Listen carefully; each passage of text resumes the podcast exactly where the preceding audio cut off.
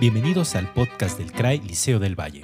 El Centro de Recursos para el Aprendizaje y la Investigación del Liceo del Valle es un espacio moderno y tecnológico diseñado para apoyar al modelo formativo de la institución y expandir el horizonte cultural de nuestros padres, maestros y alumnos. En este podcast podrás escuchar temas sobre música, lectura, creatividad, arte, recreación, reflexión y ciencia. Búscanos en todas las plataformas para escuchar podcasts y suscríbete para recibir una notificación y no perderte ningún tema. CRAE Liceo del Valle, educando con la familia para la vida.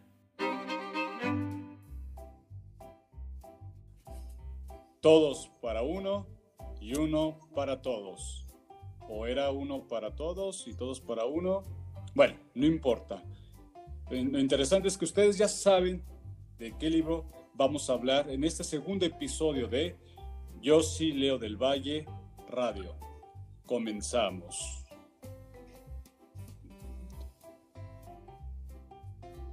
¿Qué tal? Muy buenos días, muy buenas tardes, muy buenas noches, dependiendo de la hora en que estén escuchando este segundo podcast que estamos dedicando desde el CRAI del Liceo del Valle para toda nuestra comunidad de papás, de estudiantes, de profesores y de toda la gran familia que conforma el Liceo del Valle y que sabemos que tenemos también una gran comunidad muy importante de lectores y es por esa razón que estamos creando este podcast para cada uno de ustedes. Y el día de hoy me acompaña una vez más y para mí es un gustazo, como siempre, tener una charla con él. Ustedes ya lo conocen perfectamente de quién estoy hablando. Es del profesor Jesús Sainz. ¿Cómo estás, Jesús, el día de hoy? Hola, Héctor. Muy bien, gracias. Muy contento de estar aquí de nuevo. Muchas gracias por la invitación, Héctor. No, pues al contrario, Jesús, gracias a ti por, por aceptar estar de nueva cuenta en Yo Silio del Valle Radio, porque el día de hoy viene uno, de los libros más conocidos, igual como el que habíamos mencionado en, la en el primer episodio, que fue Alicia en el País de las Maravillas, pues hoy también tenemos un clásico de la literatura universal, así es, que es Los Tres Mosqueteros. Y es algo muy, muy interesante, quiero pensar, que aunque muchas personas sé que aún no tienen el placer de dedicar el tiempo para leer esta gran novela, esta gran historia, la conocen de una manera u otra, ¿no? ¿Quién no ha escuchado esta célebre frase con la que iniciamos este podcast de todos para uno y uno para todos? Y descubrir que es de los tres mosqueteros de Alejandro Dumas.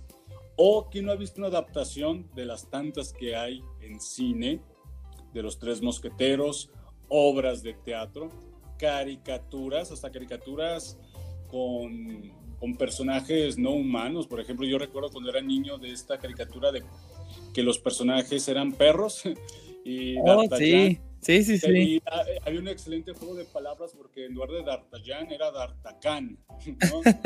Entonces, hay muchas, muchas versiones y adaptaciones o referencias en nuestra vida diaria de lo que es la novela de los tres mosqueteros. Entonces, eh, nos da pues, mucha, mucha felicidad poder compartir nuestros gustos y nuestros intereses. Y no solo eso, sino también tratar de que nuestra gran comunidad en el Liceo del Valle también se muestre interesados si todavía no tienen el placer de leer la novela de Alejandro Dumas, o tal vez si hayan leído alguna otra como El Conde de Montecristo y están interesados en empezar a leer este gran, gran libro de los tres mosqueteros. Sabemos que simplemente eh, ver un libro y ver eh, la densidad de sus páginas pueden ser un factor importante para decidir si lo leo, no lo leo o si lo voy leyendo por por ciertas partes o me voy administrando, porque bien sabes tú, Jesús, eh, que no es un libro delgadito, es un libro de más o menos cuántas páginas calculas tú. Bueno, mira, de hecho, pues creo que son alrededor de 500 um, páginas, ¿no? Entonces, pues sí, sí es algo extenso, mi estimado Héctor.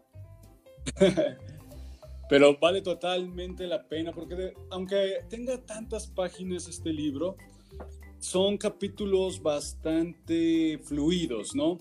Te atrapan y te encadenan a seguir capítulo tras capítulo, te dejan muy enganchado con lo que va a suceder posteriormente.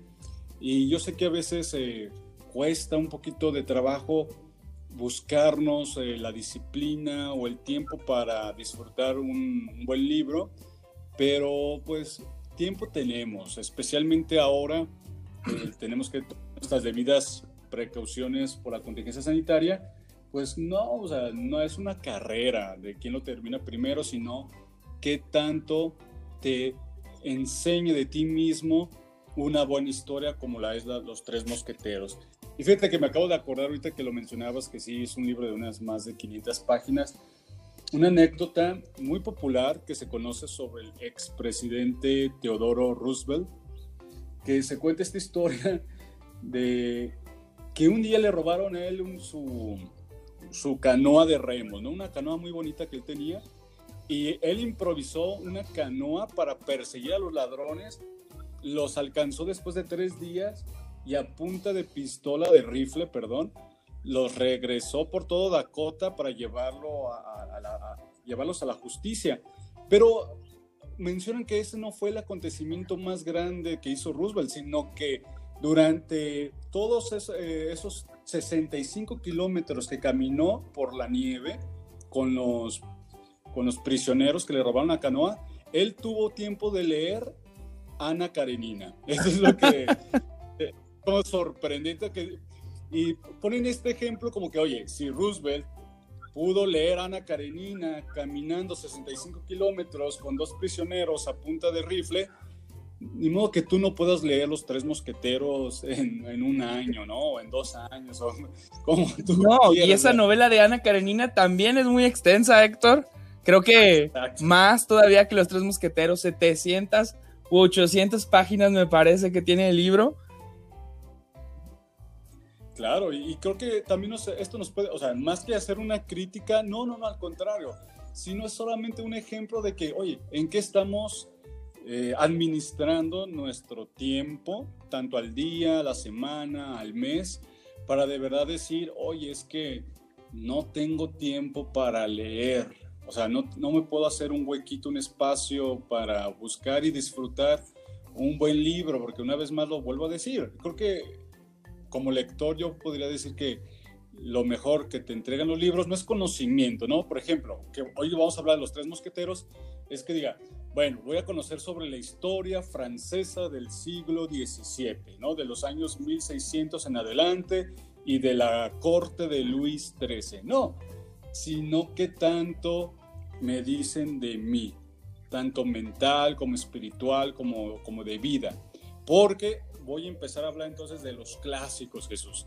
Tú sabes que los clásicos, no importa que no, no solo sean de literatura, pueden ser de cine, pueden ser un, cuando por ejemplo pensamos en un clásico, mucha gente piensa en un automóvil, un automóvil clásico, en muebles, en pintura, en, en, diferentes, diferentes facetas que tiene la palabra clásico.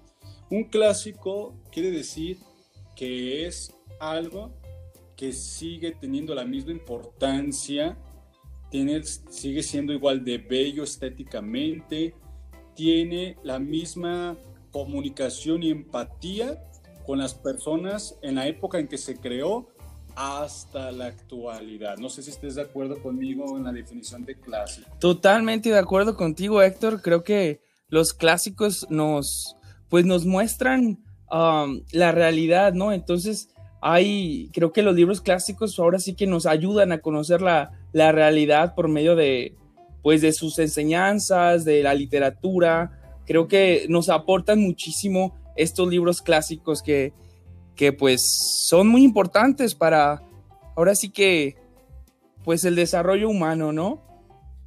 Así es, porque claro, clásico puede ser algo que se llevó a cabo hace mucho tiempo, pero que sigue vigente actualmente. O sea, nos sigue diciendo cosas muy valiosas para nuestro aprendizaje, más allá de cómo hacer algo, sino quién soy yo, ¿no? ¿Quién soy yo como un hombre del siglo XXI? aprendiendo de un hombre del siglo XIX, como fue este gran escritor Alejandro Dumas. Y es por eso que también les invitamos cordialmente a todos nuestros lectores en el Liceo del Valle, papás, mamás, maestros, alumnos en especial, que siempre se den ese regalo, ese regalo para uno mismo de leer un clásico. Porque hay que quitarnos esos eh, estereotipos de que lo clásico es algo viejo, algo que, que tal vez no es actual y que no me va a llamar la atención. No, al contrario, ¿no? Es un mensaje que viene desde hace mucho tiempo cargando algo que estábamos esperando. Entonces, partiendo de esta premisa, pues sí, Los Tres Mosqueteros de Alejandro Dumas es un gran clásico de la literatura, específicamente también un gran clásico de la literatura francesa, ¿no? Entonces, vamos a conocer primero que nada, pues, quién fue este gestor, quién fue este creador de esta historia tan, eh, tan importante que se sigue adaptando, como lo habíamos mencionado al principio, en, cine, en obras de teatro, en caricaturas. No sé, la verdad, si exista algún videojuego, pero eh, tal vez haya alguna inspiración para otras cosas, aunque no sea específicamente igual que los tres mosqueteros, sí va a haber una inspiración, ¿no?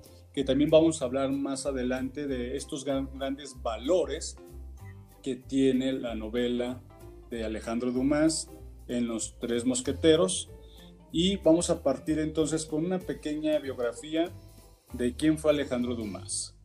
Alejandro Dumas nace en Francia en 1802, es decir, amaneciendo el siglo XIX. Fue un novelista y un dramaturgo francés. Fue el hijo de un general del ejército, ¿sí? que desafortunadamente dejó a su familia porque murió en 1806. Esto quiere decir que el joven, el niño, no joven, el niño Alejandro Dumas pierde, pierde a su padre eh, a los cuatro años apenas, ¿no? Esto le causó también pues, muchas dificultades porque eh, tuvo que abandonar muy pronto sus estudios. La vida le fue un poco complicada, pero Alejandro Dumas no se rindió jamás, ¿sí? Eh, consiguió el puesto como de escribiente de un duque, de un duque francés de, de Orleans y así se hizo un tanto autodidacta. Siempre tuvo estas grandes aspiraciones de, de escribir literatura, de crear historias. Y otro dato muy interesante que mucha gente conoce es que Alejandro Dumas era un mulato. ¿Y por qué lo decimos? Porque mulato significa que eh, su papá creo que era blanco y su mamá era una, eh, creo que era una esclava negra de las Antillas francesas y él era mulato, él era pues negro también y es algo muy interesante porque pensando en los protocolos de la época, ¿no? Eh, era bastante rescatable que una persona de piel morena lograr alcanzar cierto éxito también. Pero eso lo, decimos nada más de manera contextual. Nos vamos a enfocar bastante más en lo que fue su obra de Los Tres Mosqueteros.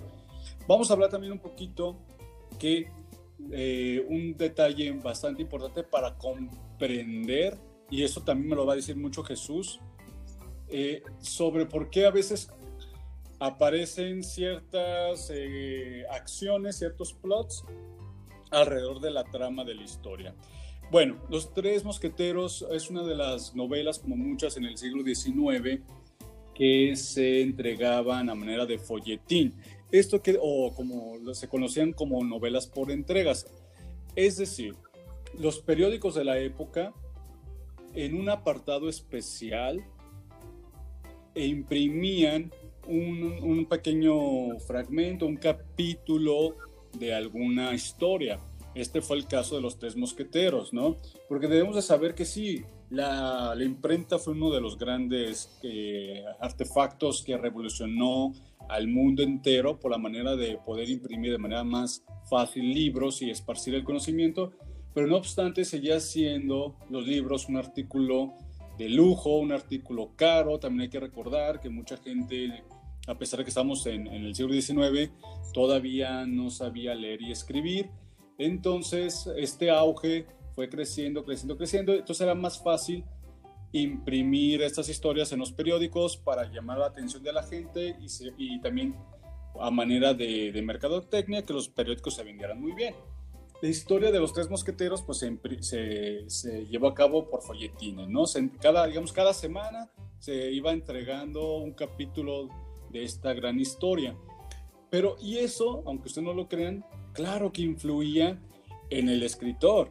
Ahora podemos pensar que es diferente. El escritor eh, hace su obra por completo, le entrega a una editorial, la editorial le gusta y la, y la vende.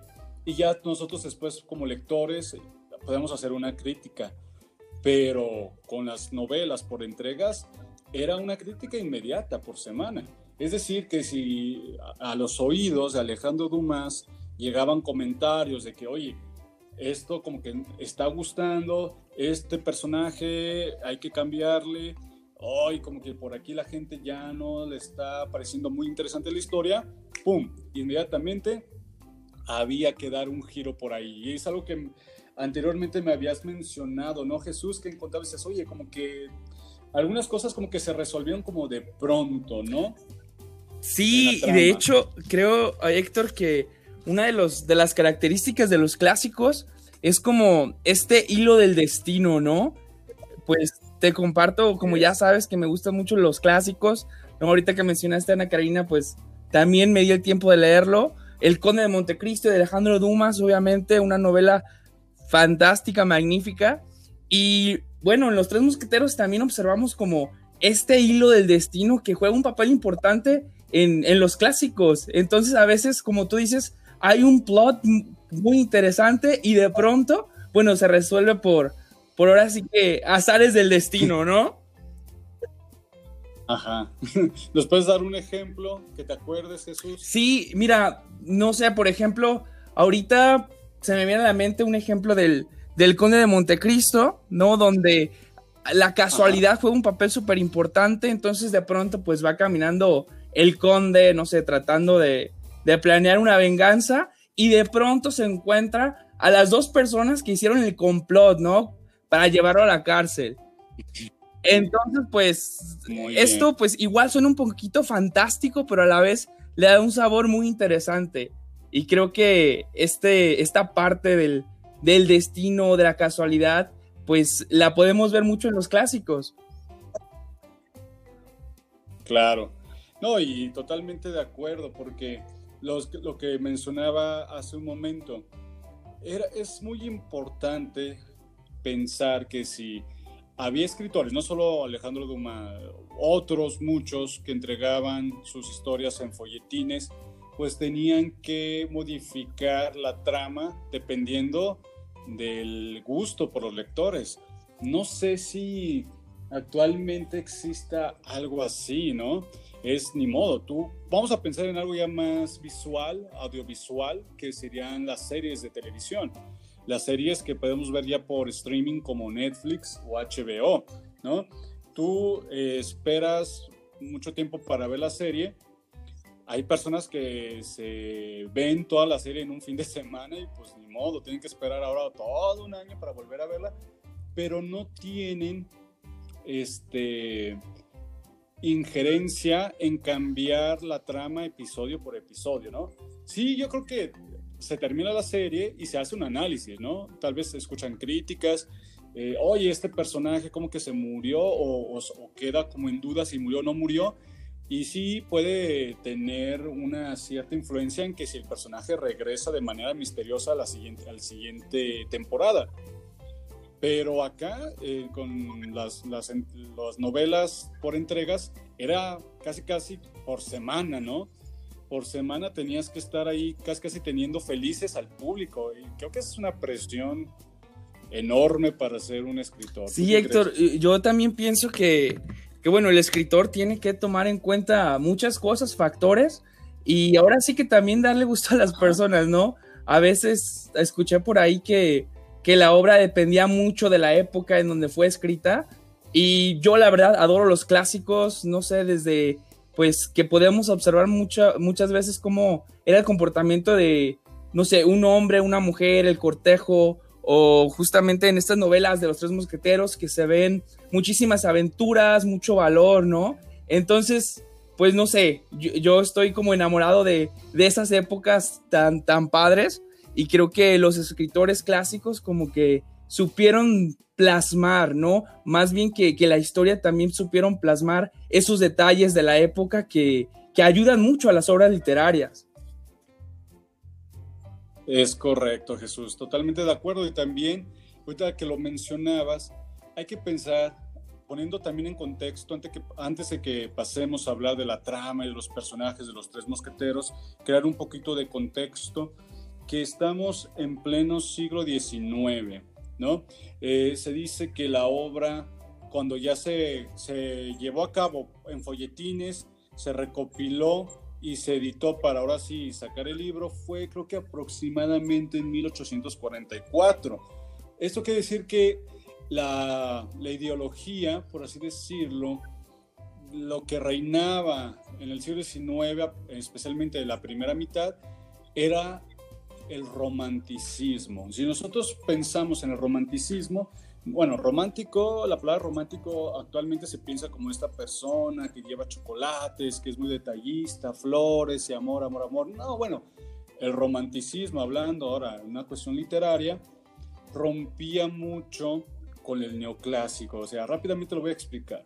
Si el neoclásico volvía a tomar mucho en cuenta el pienso, luego existo, el razona muy bien tus emociones y cómo te comportas en la vida, el romanticismo era lo contrario, ¿no? Lo más importante ahora es la emoción, es el sentir, el no estar racionalizando todo lo que sientes, sino expresarte, ¿sí?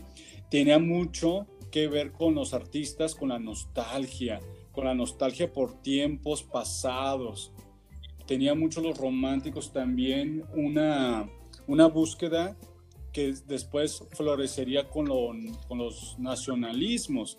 Y Dumas, Alejandro Dumas lo toma muy en cuenta porque a pesar de que la, la novela se escribe en el siglo XIX, trata sobre estas personas y estas usanzas, estas costumbres del siglo XVII, o sea, 1600, cuando todavía existían estos mosqueteros, que se llaman mosqueteros porque simplemente eran soldados eh, que usaban el mosquete, ¿no? Y que también eran grandes expertos con la espada, grandes espadas chines, y que obviamente hay que analizar esta obra desde una manera anacrónica. O sea, si nos ponemos a analizar sincrónicamente nuestra actualidad con la de la vida que se plasma en los tres mosqueteros, bueno, vamos a tener muchas críticas al respecto, tal vez muchas actitudes bastante eh, machistas, bastante de discriminación, no solo ante la mujer, sino también contra las clases no favorecidas, ¿no? Está obviamente muy estigmatizado que el bueno es muy bueno y el malo es bastante malo, ¿no? Pero no lo podemos ver así, obviamente hay que verlo desde manera anacrónica, es decir, tratando de comprender cómo era la vida en esa época, especialmente si se está hablando, se está recreando una vida de la corte francesa del siglo XVII, ¿no? Entonces, eh, diciendo esto, vamos ahora sí a pasar sobre los tres mosqueteros. Bueno, ¿Nos quieres platicar un poquito, como un resumen, sin hacer un último spoiler, Jesús, de qué se tratan los... Claro que sí, Héctor. Mira, pues quisiera comenzar platicándoles un poquito de, del inicio de la historia. Creo que es importante, ¿no? Para ver si podemos engancharnos un poquito más en, en la lectura de este libro. Y, no, empezándolo a leer, pues la historia comienza con, con D'Artagnan, ¿no? Y y bueno, al principio, el, pues te describen cómo era D'Artagnan, era un joven de 18 años que venía de una familia muy humilde y a sus 18 años, pues él decide ir en busca de un sueño. Y su sueño era estar en la corte y ser un mosquetero. Entonces, pues su papá, ahora sí que, que pues quiere que cumpla ese sueño y le da unos consejos, le da también algo de dinero y le regala un caballo, ¿no? Entonces, pues D'Artagnan ahora sí que parte de su casa para ir a, a Francia, pues con esos regalos de su padre. Y pues el autor Alejandro Dumas menciona que al momento en que D'Artagnan estaba ahora sí que pues con su caballo yendo hacia Francia, era prácticamente una copia de Don Quijote con su caballo, ¿cómo se llamaba Héctor? Recuérdame. Rocinante, sí, sí, sí, entonces, pero pues D'Artagnan ahora sí que estaba joven, fuerte, ¿no? Pero hace mucha mención de esto. Y, y bueno, pues D'Artagnan decide ir a Francia, ¿no? A, pues a cumplir ese sueño y pues ya conoce al, al capitán de los mosqueteros, que era un señor llamado Treville. Y en, en, ese momento ya está a punto de darle una audiencia cuando pues Treville manda llamar a tres personas, ¿no? Y que eran Athos, Portos y Aramis, nuestros famosos tres mosqueteros. Entonces, pues se presentó Portos, Aramis también, pero faltaba uno. Y pues Treville estaba molesto. Estaba muy molesto porque al parecer escuchó que sus mosqueteros se dejaron atrapar por los mosqueteros del cardenal. Y pues, pues les puso ahora sí un, un regañadón y preguntó, ¿dónde está? ¿Dónde está Athos? no, pues está enfermo, dijeron los mosqueteros. No, pero la realidad es de que pues después del combate salió herido y al final pues entró Athos, ¿no? Le pidió una disculpa a Treville y este capitán pues ahora sí que se conmocionó al verlo así, ¿no? Y pues D'Artagnan pudo ver a esas tres personas, esos tres mosqueteros, ¿no? Que pues eran súper famosos en el reino. Y entonces Athos se desmaya mm. Y pues Treville luego, luego fue así de que no, pues tráiganme al mejor doctor, al doctor del rey. No puede ser que Athos esté así. Y bueno, después de eso, um, pues ya Athos al parecer está fuera de peligro. Treville voltea a ver a D'Artagnan y dice, discúlpame, me olvidé de ti. ¿Qué es lo que quieres? No, pues D'Artagnan le dice, ¿sabes qué? Quiero ser un mosquetero y bueno, Treville le dice que hay ciertos requisitos, ¿no? Y en una de esas, pues D'Artagnan se va un poco molesto y no se da cuenta, empuja a, Athos que acaba de salir, discuten un poco y no, pues ahora sí que D'Artagnan dice, nos vemos a la una en duelo. Y pues Athos acepta. Y bueno, sigue bajando las escaleras de D'Artagnan todo molesto y pues que choca con Portos. Y no, pues Portos traía ahora sí que una capa pues muy, muy padre y todo, y D'Artagnan la estropeó. Discuten, pues otra vez D'Artagnan dice, te veo a las dos, ¿no? Y, y pues después reflexiona un poquito y dice, no, pues tal vez me, me aceleré un poco, ¿no? Pero como tú dices, o sea, esa pasión, ese valor, pues es algo que destacaba en los clásicos ¿no? Y al final, pues ya después ve a Aramis y, y resulta que ve que se le cayó un, un um, pañuelo. Aramis lo pisa para que no lo vean. Y D'Artagnan dice, bueno, creo que es mi oportunidad para enmendar las cosas, ¿no? Voy a hacer algo ahora sí que correcto. Y pues D'Artagnan va, agarra el, el pañuelo y pues Aramis sigue pisándolo, pues D'Artagnan le da el estirón y dice, oye, pues aquí está tu pañuelo.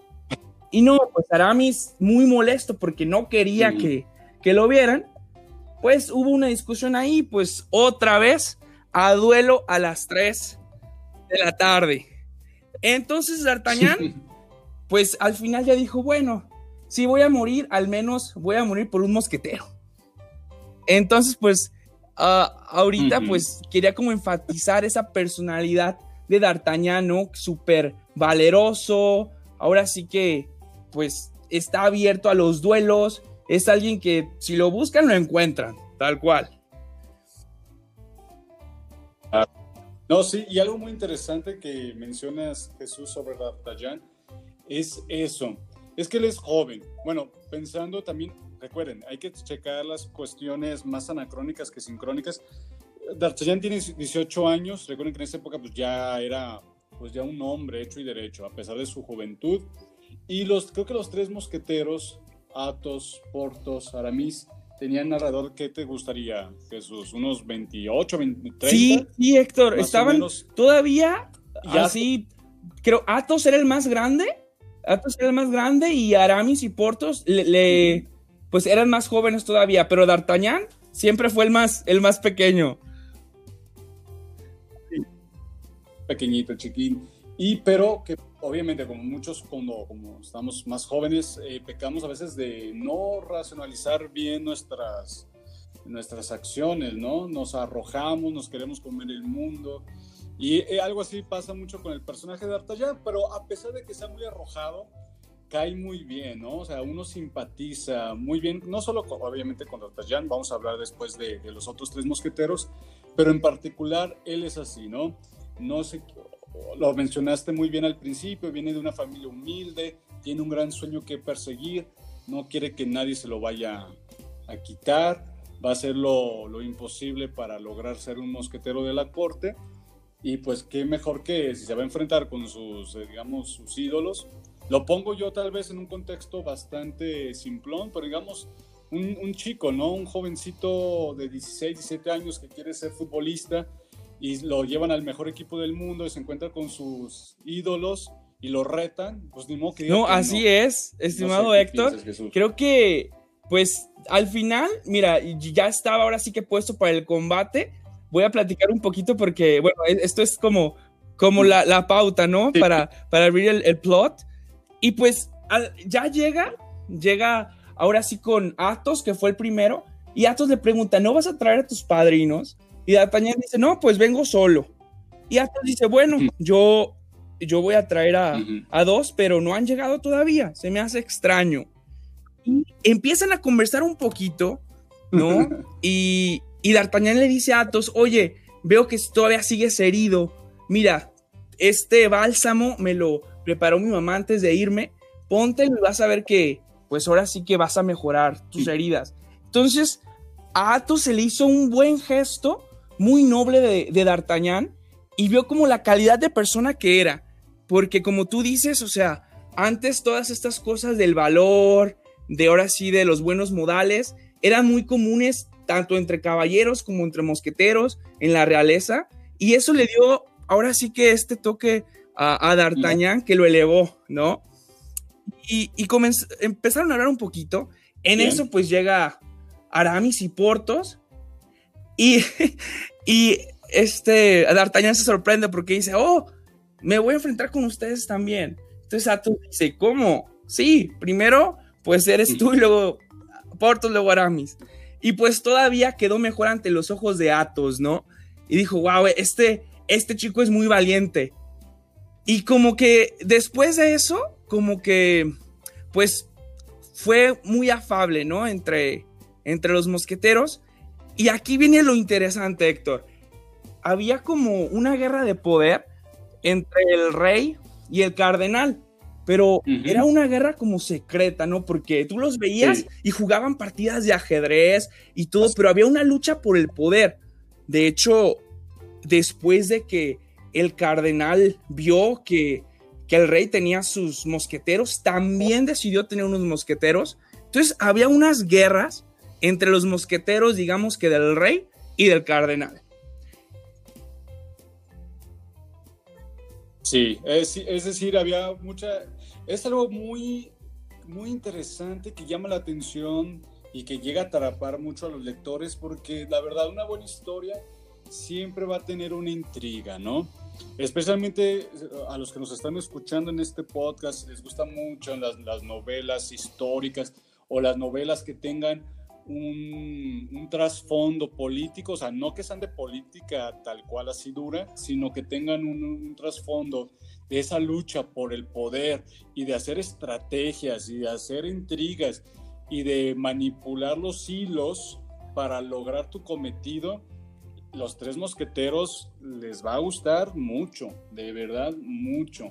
Como mencionaba mi buen estimado Jesús, es una novela donde se busca el poder, pero sin, por ejemplo, el rey y el cardenal, sin que ellos directamente se ensucien las manos, ¿no? Son personajes más pensantes a la hora de ejecutar. Y podemos ahorita, qué bonita referencia acabas de mencionar, Jesús, del ajedrez que pues podemos pensar que los mosqueteros eran las fichas de ajedrez y, ellos eran los competidores, ¿no? Solo observando qué estrategia, qué movimiento, con mucho cuidado. Así es, Héctor, no tal cual, ¿eh? lo acabas de describir muy bien.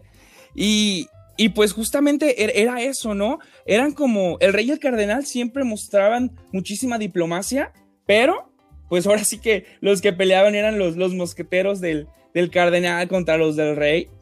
Y, y, en esa parte, ya cuando estaban a punto de, pelear, pues llegaron los, estos mosqueteros del cardenal Héctor y pues dijeron, a ver, está prohibido los combates, ustedes lo saben, y pues venimos a arrestarlos. No, pues ya te imaginarás, a, Portos, Aramis y Athos no querían volver a pasar la pena de dejarse arrestar de nuevo por estos mosqueteros del cardenal. Y pues eran eran, me parece que eran cinco del cardenal y eran tres. Entonces, pues Athos dice, no, yo no me voy a ir a hacer para atrás. Portos dice lo mismo y Aramis dice, prefiero morir aquí que dejarme arrestar por ellos. Somos tres contra cinco. Y en eso, en ese momento, Héctor D'Artagnan tiene que tomar una decisión, porque él sabe justamente bueno, tal vez no sepa muy bien, pero entiende las nociones de política y él sabe que está en un momento crucial. Puede irse, puede ayudar a los mosqueteros del cardenal y ser un mosquetero, o puede ayudar a estos tres mosqueteros del rey a pesar de estar en desventaja. Y fue algo así rapidísimo, Héctor. Entonces D'Artagnan dice, permítanme, creo que están equivocados, no son tres, somos cuatro. Y ahí Héctor fue cuando D'Artagnan, ahora sí que se une a estos tres mosqueteros y pues ganaron la victoria con D'Artagnan a pesar de estar en una desventaja. Y pues hay una, hay una foto muy padre, no sé, por lo general cuando busca a los tres mosqueteros, aparecen los, los cuatro caminando por las calles de Francia. Entonces, después de esa batalla que ganaron y que pues ahora sí que digamos que tomaron su venganza, ¿no?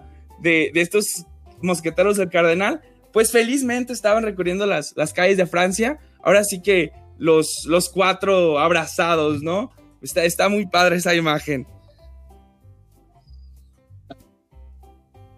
Y, eh, retomando lo que comentas, es que uno de los valores más importantes y que siempre va a tener un anclaje con el público, pues es que el gran tema que, se, que se lleva a cabo durante la historia de los tres mosqueteros, pues es la amistad, ¿no? Nosotros sabemos que la amistad es algo muy, muy, muy importante en la vida del ser humano, ¿no? Decimos que los amigos son la segunda familia, ¿no? Los amigos es la familia que también uno elige y que puede depositar toda la confianza que que a pesar de que no sean tu sangre, puedes tú formar parte de un grupo donde te vas a sentir también igualmente protegido, escuchado y apoyado. Y pues un tema como este, claro que iba a tener una gran popularidad y la sigue teniendo hoy en día, ¿no? Esa, no solo una amistad simplona, sino una amistad que, fíjate cómo comienza, como bien lo narraste, que muchas veces así llegamos a conocer personas o que se vuelven muy buenos amigos, que al principio no te caían bien, pero, o que hasta te llegaste a pelear con ellos, pero de, de verdad los conociste en realidad y descubriste que eran personas maravillosas y que valían la pena y, y, hoy en día son unos de tus mejores amigos, ¿no? Son cosas que se repiten y se repetirán, ¿no? Porque eh, eso se demostró exactamente con lo que tú, lo que tú nos mencionaste. Sí. Eh, se iban a enfrentar a un duelo a muerte, ¿no? Y al final Así es, mi estimado Héctor. Y ahorita que mencionas este, punto tan importante que es la amistad, me gustaría compartir una, una cita de, de este libro tan maravilloso, Héctor. Dice, dice así, D'Artagnan tenía uno de esos caracteres despejados e impresionables que se asemejaban fácilmente a las cualidades de los demás. Él sabía que podía hacer gran cosa a condición de que cada uno de sus amigos le cediese una parte del fluido eléctrico que del cielo hubiese recibido. Athos, un gran señor que le comunicaba su grandeza, Portos, un gran soldado que le comunicaba su verbosidad, y Aramis, un gallardo clérigo que le comunicaba su elegancia. Entonces, como acabas de mencionar, Héctor, o sea, se hicieron amigos, pero aparte, la personalidad de D'Artagnan era muy humilde, entonces él sabía, ¿no? Lo que valían sus amigos. Entonces, él nunca trataba de destacar, al contrario, él quería aprender de sus amigos y creo que eso lo ayudó muchísimo a, pues, a conseguir su sueño.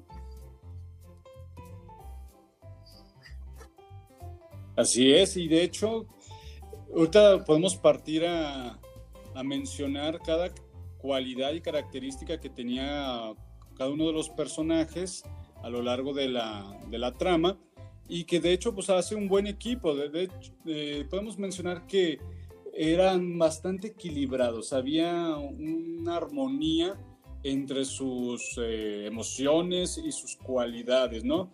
Ya dijimos que D'Artagnan como el más joven es un tanto arrojado, eh, pero al mismo tiempo valiente y muy fiel a, a, su, a sus compañeros. ¿Qué cualidad tú le pondrías a... Mira, Athos eh, era, era un mosquetero que D'Artagnan siempre admiraba mucho, de hecho lo quería bastante y, y había como una relación filial, Héctor. D'Artagnan veía, veía a Athos como un padre y Athos lo veía como un hijo. Athos era alguien que hablaba muy bien, tenía como una diplomacia, unos aires de, grandeza, así tipo, tipo de la realeza. Siempre se expresaba muy bien y se notaba hasta en su fisonomía, ¿no? Esta, esta cualidad que tenía Athos. Entonces, era algo que, que siempre comunicaba y a veces cuando estaban en problemas o una discusión, Athos lo manejaba súper bien con su diplomacia, con todo eso que, que transmitía.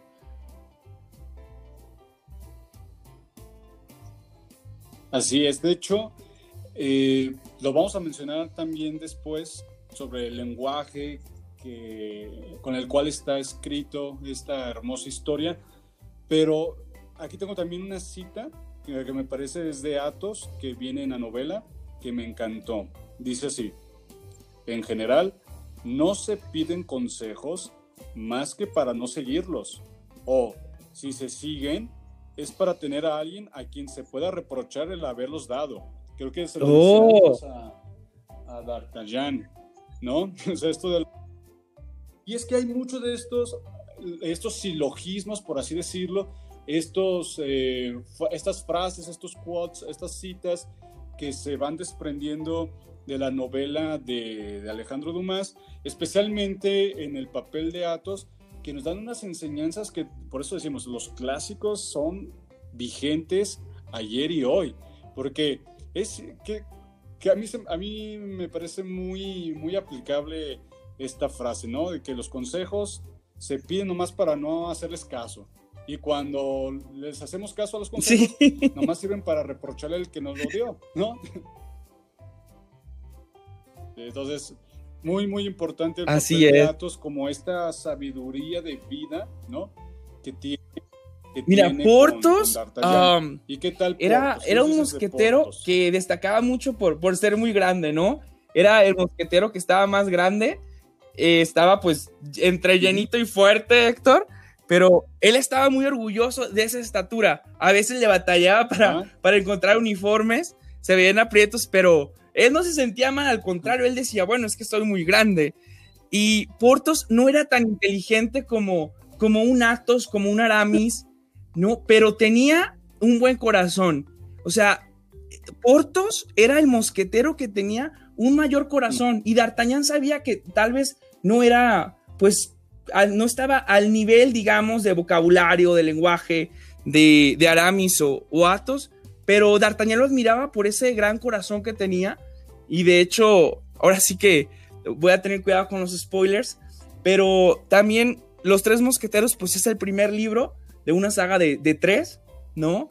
Y después hay, hay, otro libro que se llama 20 años después, cuando ya los mosqueteros pues están en sus 40 y después hay otro que se llama El Visconde de Bragelonne y ya están en, pues ya tienen 60 años y te puedes dar cuenta de que cada quien tenía como metas muy claras, ¿no?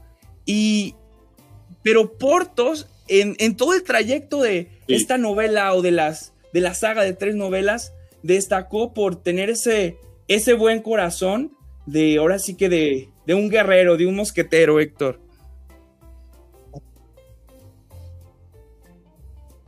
Muy bien. Entonces ya vamos, fíjate, a D'Artagnan. Sí. Portos, Atos, nos falta Aramis, que era más bien como eh, muy cercano a la Así teología, Sí, sí, sí. De hecho, iba, iba a ser abate, me parece, y al principio de la novela, como que sus compañeros mosqueteros se burlan un poquito de él, pero él dice que algún día lo va a hacer, ¿no? O sea, él, él, él puso como en stand-by esa meta para ser mosquetero ahorita, pero justamente, o sea, Aramis, pues era alguien que destacaba porque estaba muy cercano a Dios y, como te decía Héctor, cada mosquetero tenía unas metas, ¿no? Este D'Artagnan, pues quería, en la primera novela, su meta era ser mosquetero, pero Aramis también tenía esta meta de conformar parte de, de la iglesia, ¿no? Y de hecho, Aramis es como el personaje más misterioso que tiene como más cautela en su vida personal y privada. Y si recuerdas,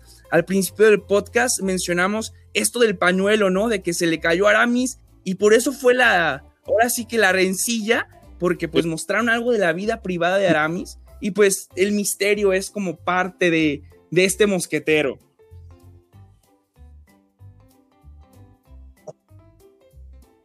Y claro que algo que tiene mucho que destacar esta novela y que lo tiene cualquier historia. Yo siempre lo he mencionado cuando me, eh, me piden recomendaciones de, libros, de películas, de series, es una historia que siempre tenga un excelente desarrollo de los personajes, porque si no es así, cae en cualquier salida fácil, como se dice comúnmente en literatura, deux ex machina, es decir, sacar el final por arte de magia, o sea, llega Dios y lo arregla todo por por obra divina, no. Eh, un buen desarrollo de los personajes siempre nos va a implicar una mayor satisfacción como lectores, ¿no? Nos dice mucho de la, de la persona que también somos nosotros a la hora de, de interpretar qué se está llevando a cabo dentro del personaje, tanto mental, tanto como en valores, ¿no? Es decir, si el personaje no evoluciona, si el personaje no tiene un cierto cambio, un aprendizaje, no un aprendizaje de tal cual académico, sino un aprendizaje de vida, no hay una cierta redención, no hay una, eh, una búsqueda fiel a sí mismo de lo que él busca, uff, todos estos personajes siempre se caen. Y lo que no pasa, afortunadamente, en los tres mosqueteros, es esto un excelente desarrollo de los personajes, como lo acabas de mencionar Jesús, porque tenemos un grupo bastante heterogéneo. Ya mencionaste que Portos es un ser eh, bastante noble, aunque no sea tal vez intelectualmente el más agudo, como lo puede ser Aramis o lo puede ser Athos, pero es un personaje que tiene la fuerza, pero también tiene la nobleza, ¿no? Y que el grupo de los, fíjate, y también podemos hasta preguntar o investigar por qué se llamó los tres mosqueteros cuando en realidad pues, eran cuatro. D'Artagnan, Athos, Aramis y Portos. No sé por qué. Tú, no sé cuál sería tu hipótesis. Mira, esta pregunta que acabas de plantear, eso está muy interesante. Yo también me la he planteado varias veces, ¿eh? Porque al principio de la novela, pues empezamos con D'Artagnan. Y, y creo que la novela gira mucho en torno a este personaje, ¿eh? Y si no sé, si tuviera que dar una respuesta, Héctor, tal vez sería porque me gustaría pensar que los tres mosqueteros se llamó así porque fueron pues los maestros y los amigos de, de D'Artagnan.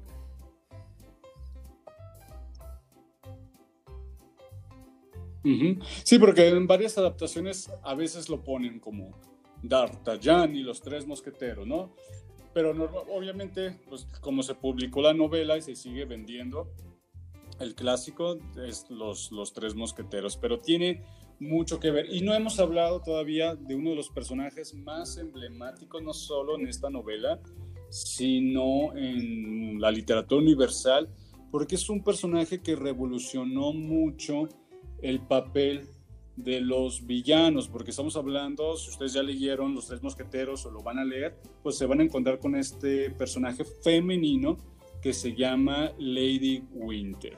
¿no? Mira, Héctor, es un personaje muy interesante. De hecho, yo creo que, pues es, hay varios antagonistas, ¿no? Pero creo que ella es la principal porque representa ahora sí todo lo contrario a los valores de los mosqueteros y de D'Artagnan. y creo que una de las cualidades por las que se destaca es pues por su belleza, ¿no? De hecho, no sé si, si me preguntas quiénes son las mujeres más bellas de la literatura, pues yo, yo pensaría en Beatriz de, Dante, Elena de Troya y Milady de Winter, porque pues en la novela la describen pues ahora sí que con una belleza extraordinaria y pues usa esa belleza como, como un arma, ¿no? Entonces yo creo que es la antagonista principal de la novela, Héctor, y como tú mencionaste, un personaje pues muy interesante.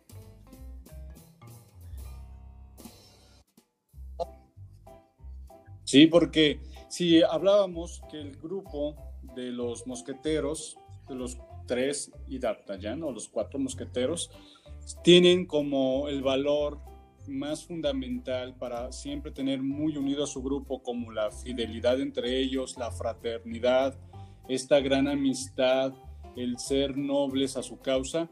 El personaje que embiste a, Lady Winter, a mi Lady Winter, es la traición, ¿no? Es totalmente un personaje que sí, eh, eh, físicamente es hermosa.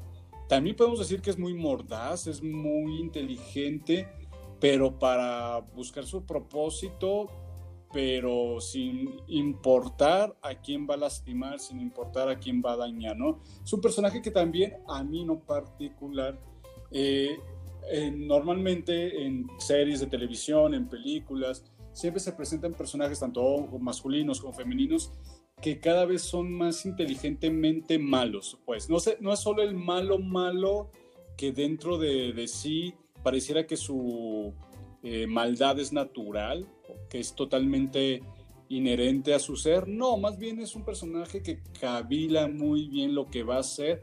O sea, es una villana, pero de cierta manera no, es que caiga bien como villana, pero eh, la, puedes llegar a soportar, pues. La, ya la llegas a llegar a soportar durante toda la novela. No son estos personajes ruines que te caen gordos y que celebras, porque también no está muy padre eso, ¿no? De que, ay, celebrar que se le castigue al que se portó mal, creo que no es una, una de las ideas que tendría la novela, pero es un personaje que lleva muy bien a cabo su papel como malo, pues, como, como villana. Eso también se agradece mucho a Alejandro Dumas, o sea, cómo fue llevando poco a poco este personaje sin agotarlo, sin sobresaturarlo de, que... No, estoy de acuerdo contigo, Héctor. De hecho, creo que como tú mencionaste, no, no solo era, era pues belleza, sino también era pues una mujer muy inteligente, muy astuta, perspicaz. De hecho, creo que hasta el mismo D'Artagnan estuvo a punto de, de, caer y ya fue cuando Athos le dijo, voy a desenvainar mi espada si es necesario, D'Artagnan.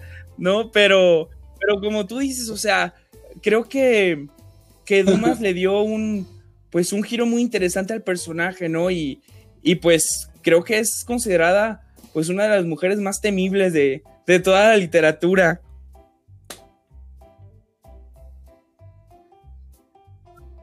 Sí, de hecho, muchos eh, la, la, tomaron como influencia para tener estos personajes, para tratar y dibujar y esbozar en, historias, ya sea cine, televisión, literatura, de personajes antagonistas, pero con un mayor trasfondo, ¿verdad? Porque como te mencionaba, pensemos en los cuentos folclóricos del, del siglo XVI, del siglo XVII, que eran bastante malos porque son malos, ¿no? Los, famosos ogros, ¿no? dentro de los libros para que después se, tradujeron en libros para niños, pero que antes en el folclore popular de Europa eran los malos porque eran malos, ¿no? El ogro, el lobo, ¿no? Por, eh, por quinta esencia siempre va a ser malo y no vamos a conocer nada de ellos, simplemente que sus acciones son totalmente malvadas.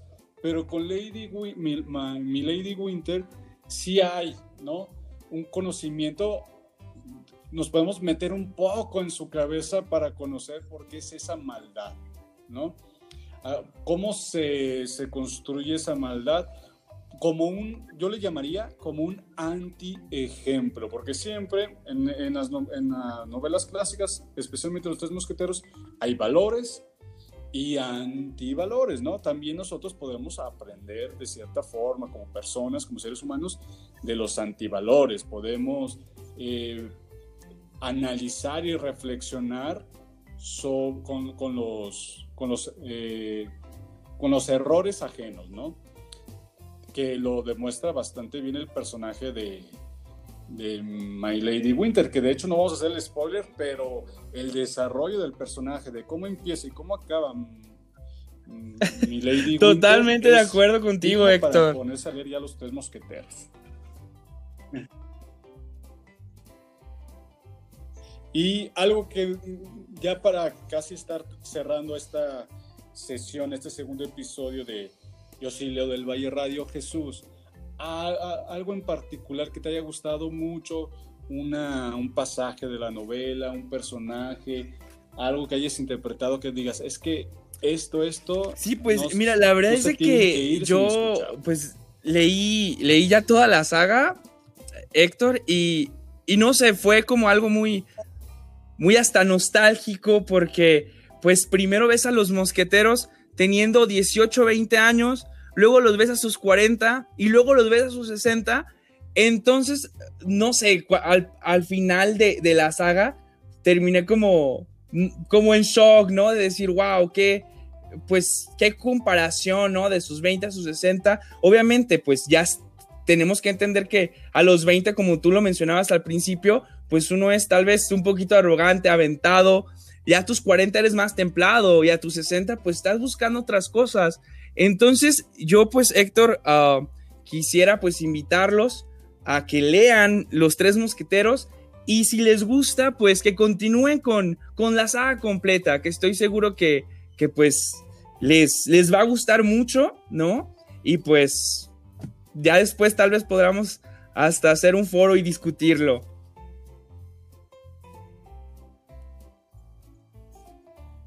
Perfecto, muy bien Jesús, porque tal como mencionábamos al principio, ¿no? De que si estas eran eh, novelas por entregas que más o menos iban llevando cada semana y que sí el criterio y la opinión del público era considerado para qué iba a pasar a continuación en la trama, pues es muy fantástico para el lector que haya visto cómo era el inicio de estos mosqueteros en su juventud, y, hasta su madurez, ¿no? Me recordaste mucho esta frase que se le, se le, ¿cómo se puede decir? Se le aplica al gran boxeador este Mohamed Ali, que él creo que una vez dijo, un hombre de 40 años que quiera seguir viviendo como uno de 20, pues ha perdido 20 años de su vida, ¿no? Sabes que no, no supo vivir 20 años de su vida si un hombre de 40 quiere seguir viviendo como un jovencito hay que saber, ¿no? Y es lo que te digo, ¿eh? todos estos temas, los libros que siempre nos, nos refresquen, nos saquen a flote temas tan humanos, tan importantes, que, que jamás eh, pasan de moda, pues hay que volverlos a considerar. Entonces hay que reconsiderar de vez en cuando, darse la oportunidad de leer un clásico, ¿verdad?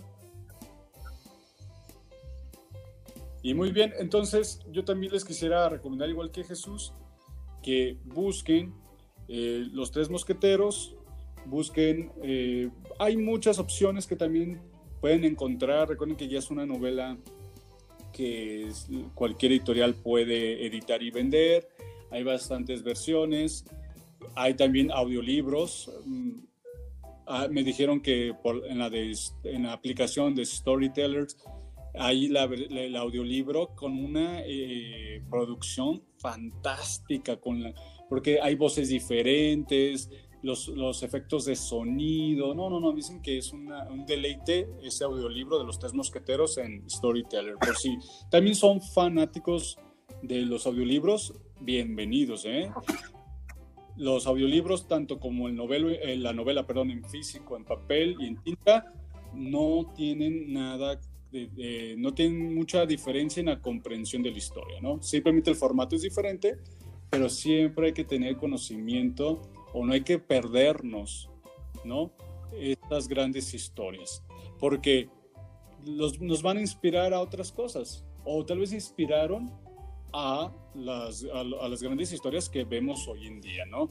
Entonces, sí recomendamos en especial a nuestros escuchas eh, para estudiantes. Esta novela, ahora sí, si me preguntaron a mí, bueno, ¿para quién? Así en específico, es una pregunta difícil, pero sí podría decir para estudiantes de, de high school en adelante, ¿no?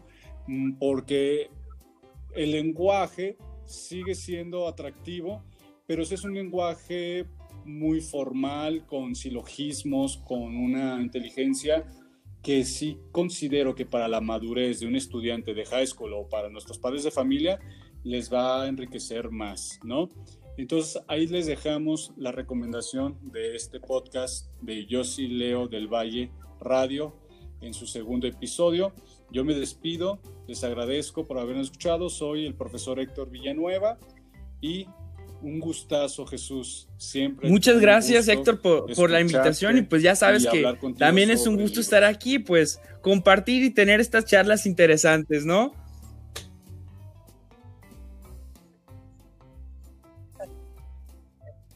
Muy bien, entonces, hasta la próxima. Que estén muy bien y que tengan y disfruten mucho los libros que tengan en casa y, ¿por qué no?, los tres mosqueteros. Hasta luego.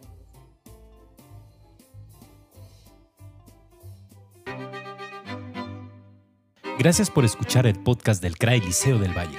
No olvides suscribirte para escuchar cada una de nuestras emisiones y para mantenerte al día con nuestras actividades culturales. Recuerda que tratamos temas sobre música, lectura, creatividad, arte, recreación, reflexión y ciencia. Hasta la próxima. CRAI Liceo del Valle, educando con la familia para la vida.